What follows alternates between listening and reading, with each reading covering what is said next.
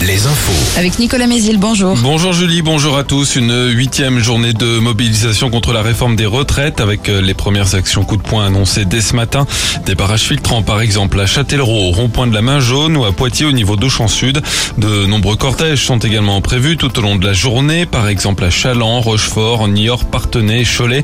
Euh, Des grèves sont annoncées dans de nombreux secteurs, notamment l'éducation, les universités, mais aussi dans les transports. Le trafic des trains sera à peu près similaire à celui des derniers jours. Ce mercredi, la commission mixte paritaire composée de sept députés et sept sénateurs se réunit pour tenter de trouver un texte de compromis à mettre au vote à l'Assemblée demain.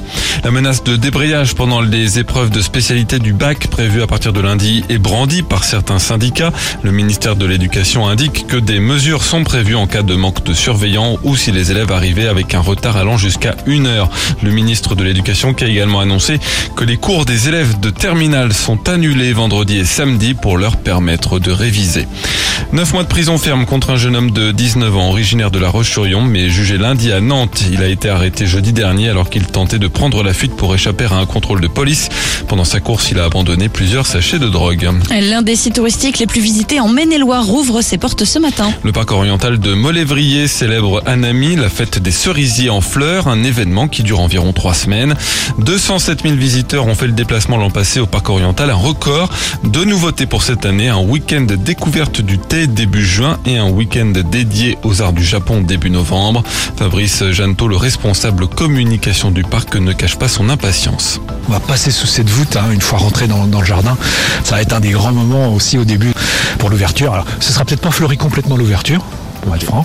Et puis, on va préparer d'ailleurs les espaces pour les pique-niques. Et puis, dans le jardin, évidemment, les gens vont pouvoir s'étaler jusqu'au fond euh, du jardin quasiment. Donc, euh, eh ben, on est comme le printemps, prêt à démarrer.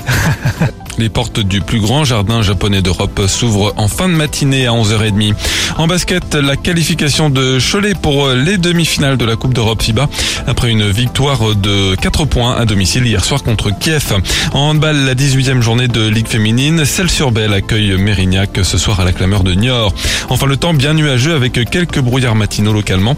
Côté thermomètre, ça remonte un peu cet après-midi, 12 à 17 degrés. Très bonne matinée à tous.